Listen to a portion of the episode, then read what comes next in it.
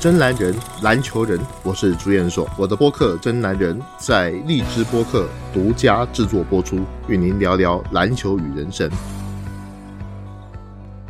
真男人，篮球人，我是朱彦硕。这是我在荔枝播客的《真男人》节目。那今天呢，很高兴跟我的小徒儿瑞希一起来上这个节目。那瑞希跟大家打声招呼。Hello，大家好，我是瑞希。呃，瑞希先问一下哈，你今年过年怎么样？这个还要不要回去呢？啊今年过年是一个挺头疼的问题啊。我是确定不回老家台北了，所以我要自己一个人过年，这是我人生当中第二次。瑞希啊，今天其实啊，跟大家聊过年的话题啊，也是因为现在是比较非常时期嘛，可能很多人会像我一样要自身就地过年，呃，就地过年，这也是响应了政府的一个号召。我觉得完全可以理解，因为这个疫情现在，为了对家人、对对自己对大家负责虑嘛。但是年总是要过啊。这我就想问一下，因为你也知道，我们来自不同的家庭、不同的地方，不同的地区，南方和北方。对，所以我有的时候搞不太清楚说我也没有在北京过过年。瑞希，你自己以前我们知道瑞希是山东人，山东，什么地方？山东东营那边。东营、嗯啊。那东营那边，你以前过年的一些经验是怎么样的？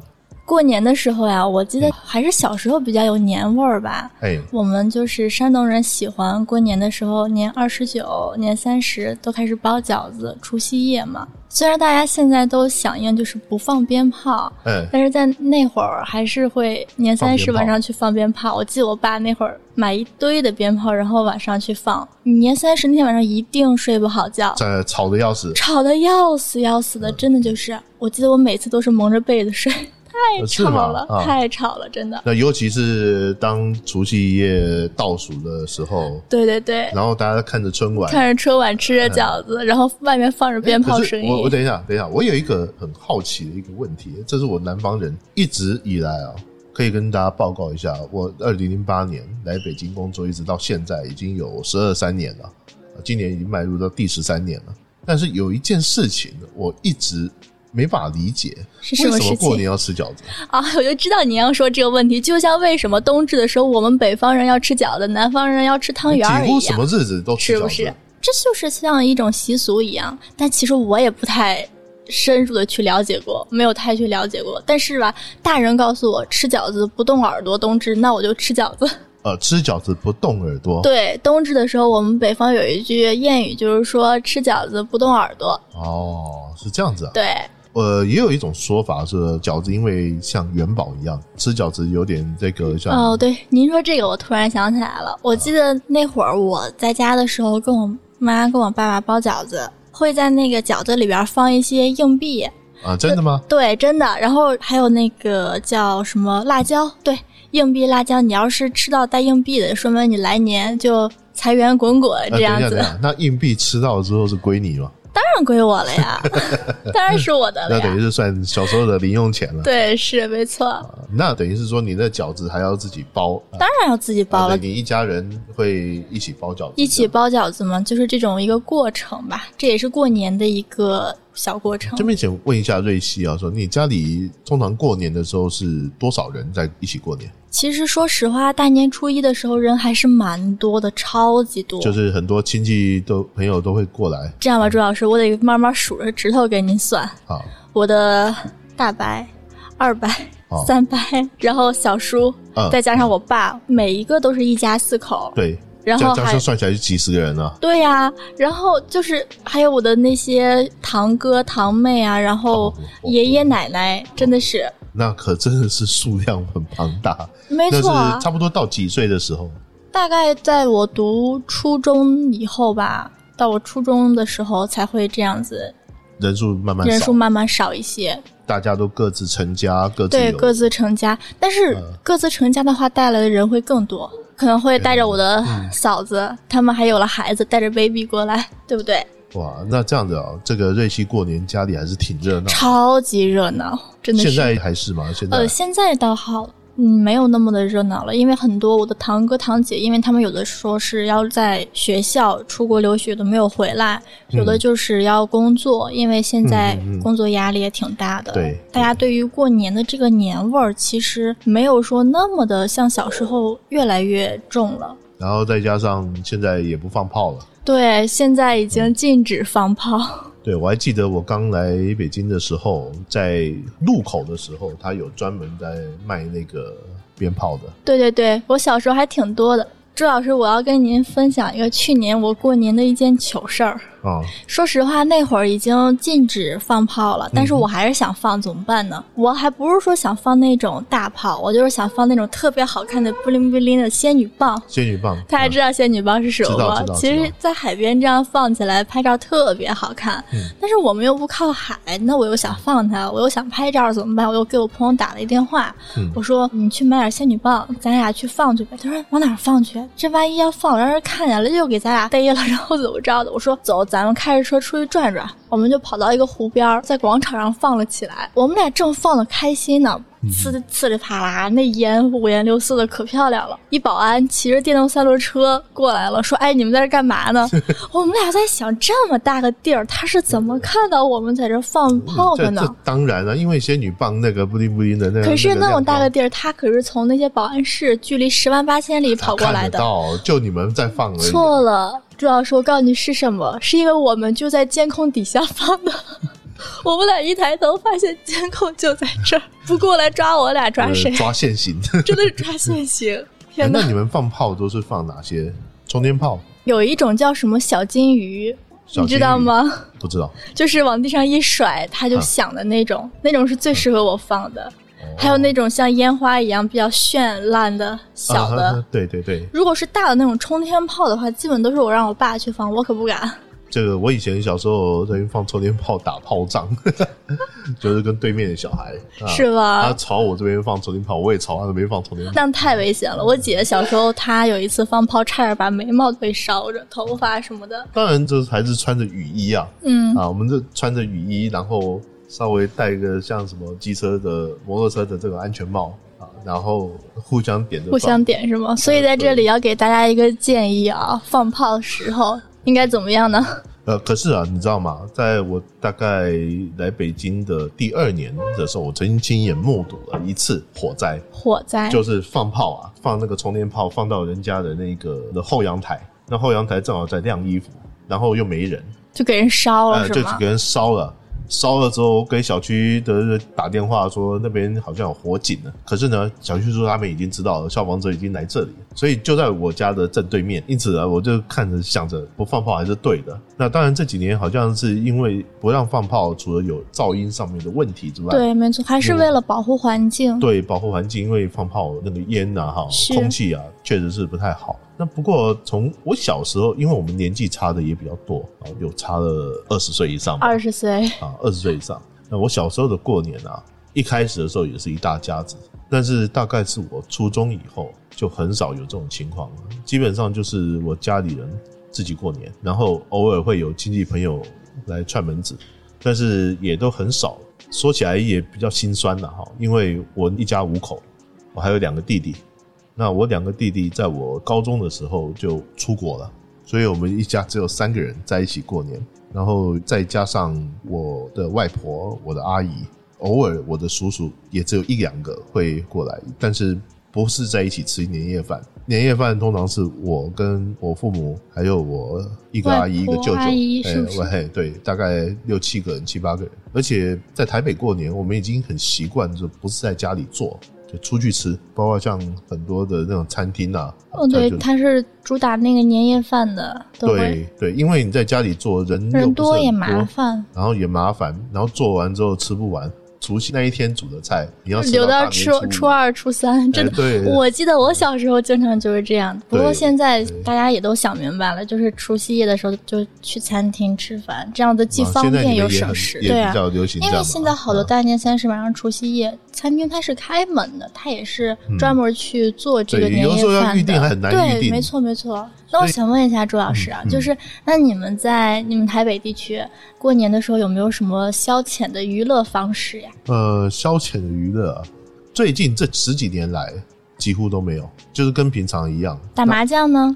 我我家里面不打麻将，我父母也不打麻将。比较有意思的是，我父母他们看的节目不一样，他们各看各的。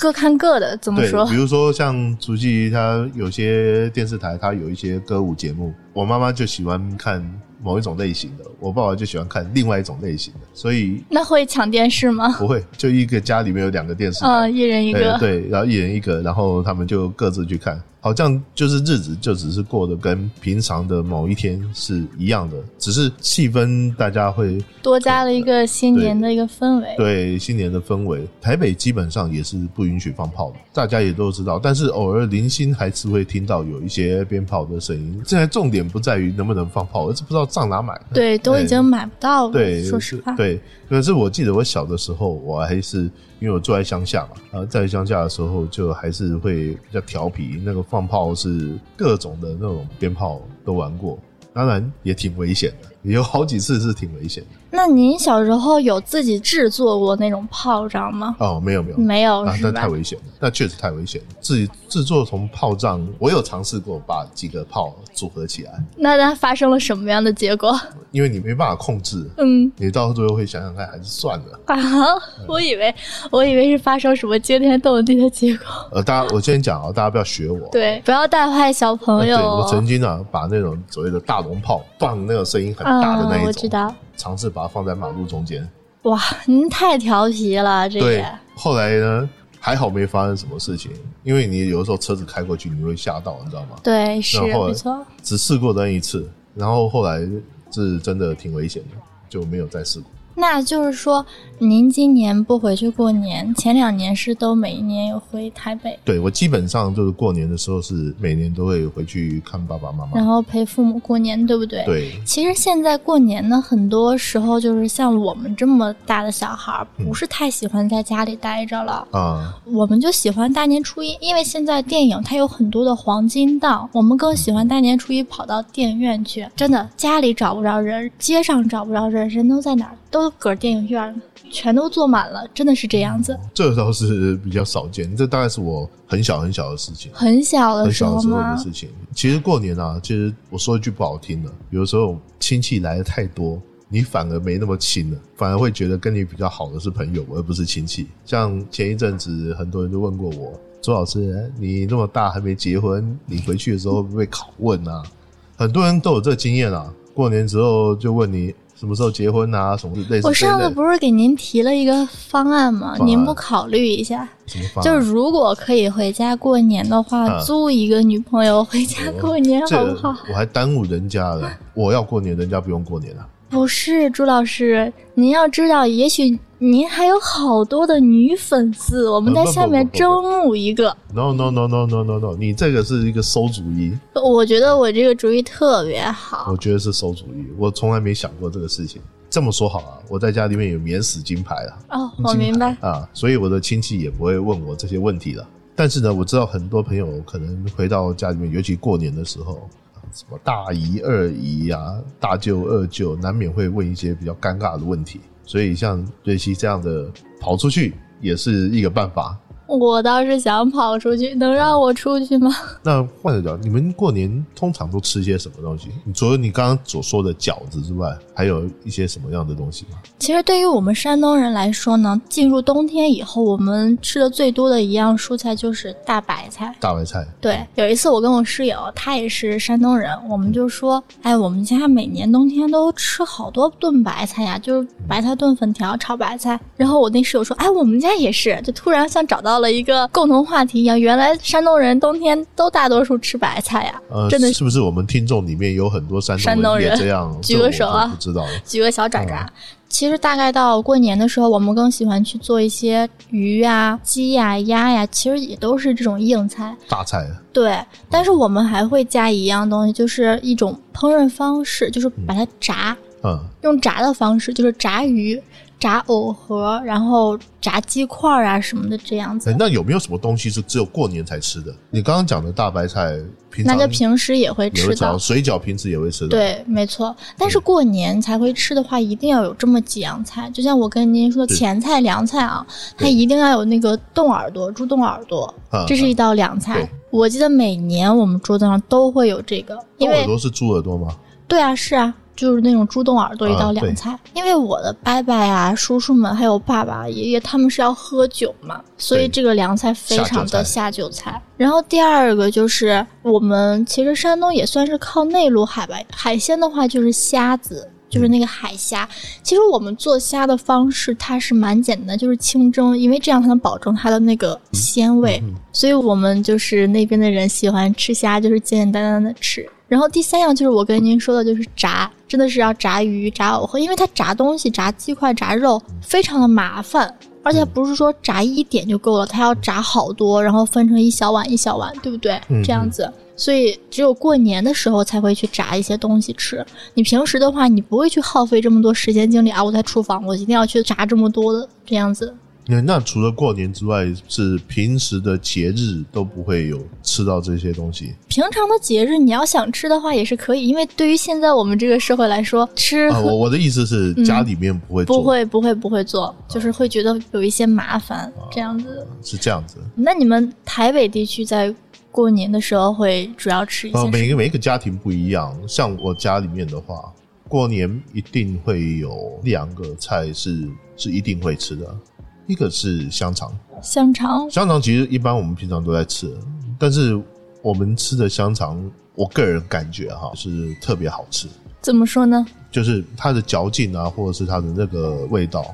就是黑猪肉的那种香肠，我个人是比较喜欢，这主要是我外婆喜欢啊，我外婆特别喜欢，所以我们通常在过年的时候是特别会买这个东西。那还有一个是佛跳墙，佛跳墙，呃，佛跳墙其实就是我不知道怎么形容，它是一个像一个瓮子，那制作起来会麻烦吗？呃，这佛跳墙是外面做的，哦找外面做的。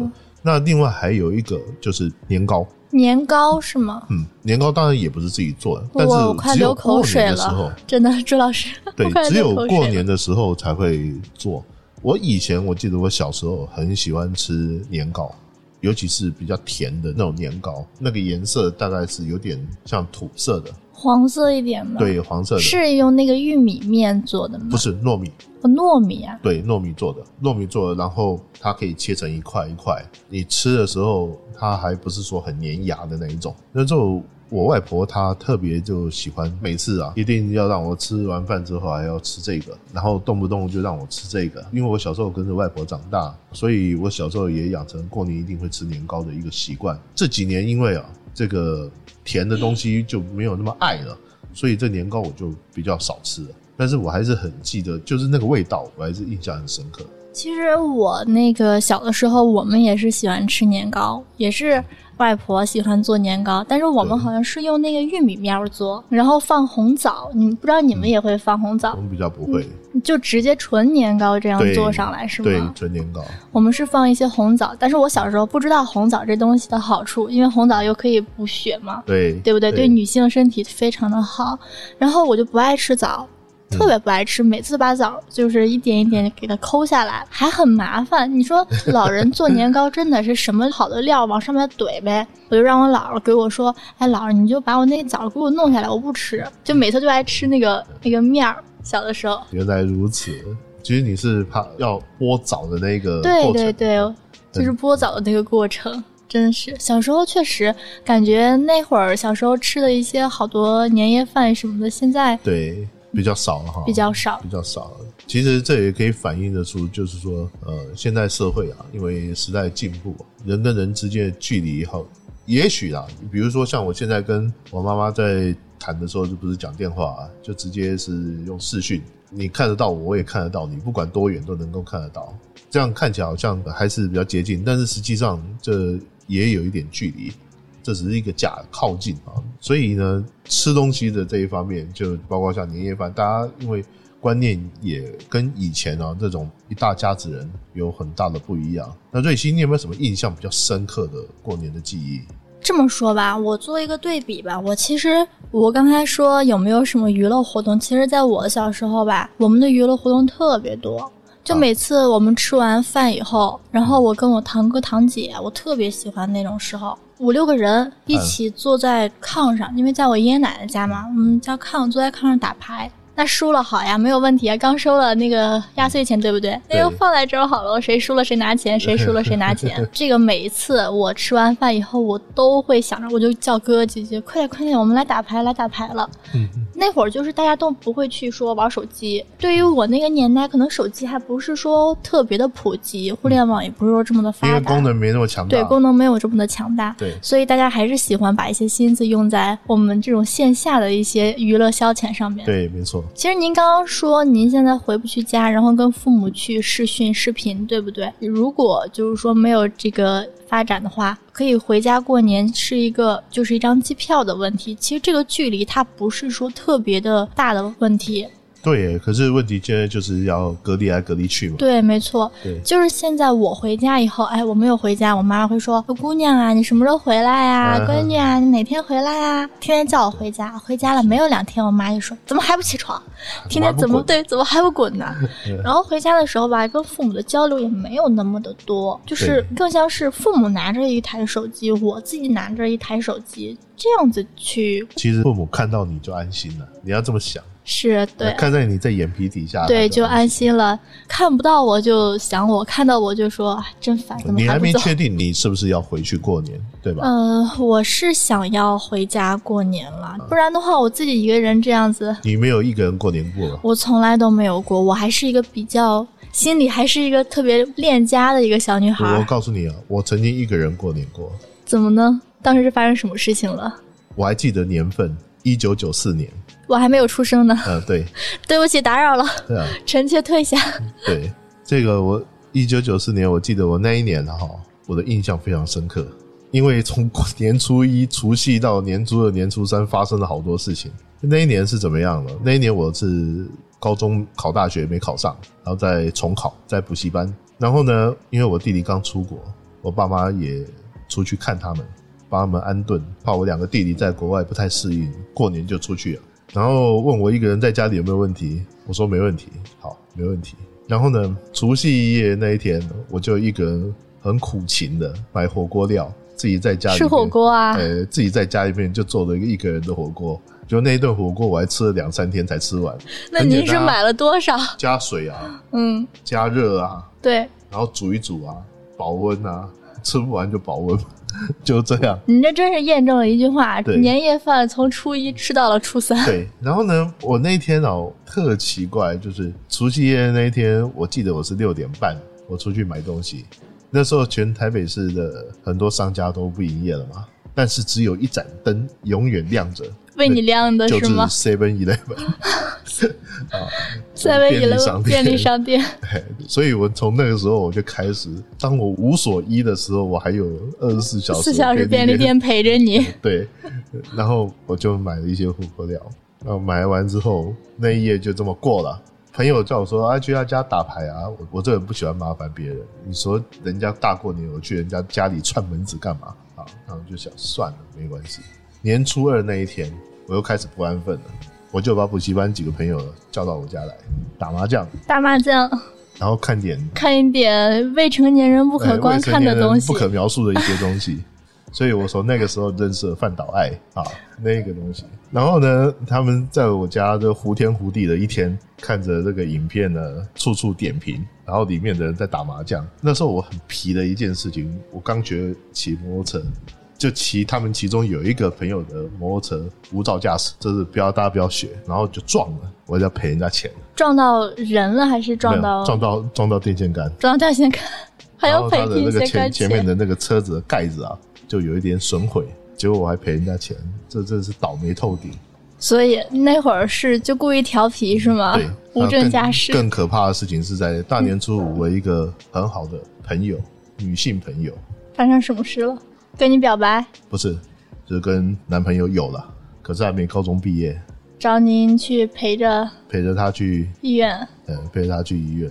您这大过年的，真是经历了不少呀。哦，我那一年过年，我真的是很莫名其妙的那种。然后我还记得，差点跟她那个男朋友不负责任的打起来对打起来，就是这个过年我特别印象深刻。那会儿都应该是未成年吧，我成年了哦，一九九四年我二十岁了，二十岁了，成年了是吧？对。可是我那个女性那个女性朋友还没有有成年，对邻居嘛，所以这个是我一直印象很深刻的一个过年。然后我们爸妈什么时候回来的，我也不知道。回来之后就当一切事情都没发生过，然后继续去补习班，继续去上课。是，那您这这三天过得确实是印象太深刻了，怪不得九四年在您这儿是一个 印象这么深刻的年，对，然后那一年我考上大学，考上大学了，对，所以怎么说呢？就是二十岁的那一年，对我来讲是很很不平静，很不平静的一年。但同时也是一个转折点，不是吗？对啊，所以呢，过年记忆我相信啊，每个人或多或少就都有一些。还有一次过年是我大概小学呃或者到初中的时候，那是我们过年唯一一次全家去旅游。那时候我爸爸开着车环岛，垦丁吗？呃，到垦丁就反正就台湾绕了一圈。我知道垦丁非常的美，我可是呢，我虽然没有过去过，到了垦丁之后就直接回来。本来是想要再从东海岸那边再绕回台北，就是因为我妈妈不知道发什么神经，居然买了榴莲放在车子后备箱。榴莲我的最爱啊！然后，但是你放后备箱就不妙了啊、不 不不，这个要分啦。就是如果对爱吃榴莲的人来说，它根本就不是臭的，它还是很甜很香。但如果它坏掉了，我知道那种感觉，我明白。您是小时候第二种情况，对不 对？对，然后我们就很无语的，就是跑了那几天，带着满身的榴莲味就回到家里面。那次也是印象很深刻的、啊，因为我小时候会晕车，所以有的时候开车开久了会吐，就会很不舒服。难上加难，雪上加霜。对，本来就并不富裕的孩子身上更加多加了一道伤痕。没错。所以，所以这我想，现在现在的人过年，大部分时间呢、呃，其实我想跟大家说的是，能够多陪陪家人是最好的。哎，瑞希，你现在还在领红包吗？我现在都没有在领红包了，好几年都没有在领。红包给哦，我现在都要给我的小外甥女发红包了。啊，我倒没这个困扰，就是因为我的小外甥女都不会来找我。哇，可是没有关系啊，他们会跟你视频呀、他们会喊小姨，呃，就我有我有这样子。侄子啊，可是我的侄子都不在台北，都离我很远，而且有一点很奇怪，就是因为我是我家这一辈的人，年纪最大的，没有哥哥姐姐，没有什么堂哥堂姐、表哥表姐，一个都没有。也就是说，到我家这个辈分里面，我是年纪最大的。可是偏偏我跟我的堂弟啊、堂妹这些人都不是很亲近，只有我的两个表弟跟我比较接近，就是比较亲近一点。可是他们全部都没结婚，也都三十几了。那我应该说句什么呢？朱老师，您省钱了，哎，真的是。我的红包就是给我父母。这如果说啊，这听众里面很多已经有在社会工作啊、赚钱的这些朋友啊，给点红包给你的父母，因为父母也照顾得很辛苦。对，是没错。过年嘛，红包是必备的，对，没有红包就不像过年一样。小时候真的就是盼着倘若春心一样。倘若你今年你必须在北京过，怎么办？嗯，那我觉得我可能会先在除夕夜的时候跟我妈妈打个电话然话后，找一些闺蜜过来一起过年。对，找朋友肯定要陪着一起过年，喝点酒啊，吃饭啊，怎么样的？我真的是怕会自己一个人过年，我还跟我同学说，我在群里嘛，我就说有没有同学在北京过年的，那个我们稍微的 聚一下，怎么样聚？一下哈，对，聚一下没有问题，要戴口罩。没有问题，当然要戴口罩。那也希望哈，这今年呢过年也祝大家平平安安、顺顺利利。我对们今天节目也时间也差不多到了，那先预祝各位新年快乐！新年快乐。那我们今天节目就到这边，谢谢瑞奇今天上我的节目，那我们下次再会，再见。嗯，拜拜。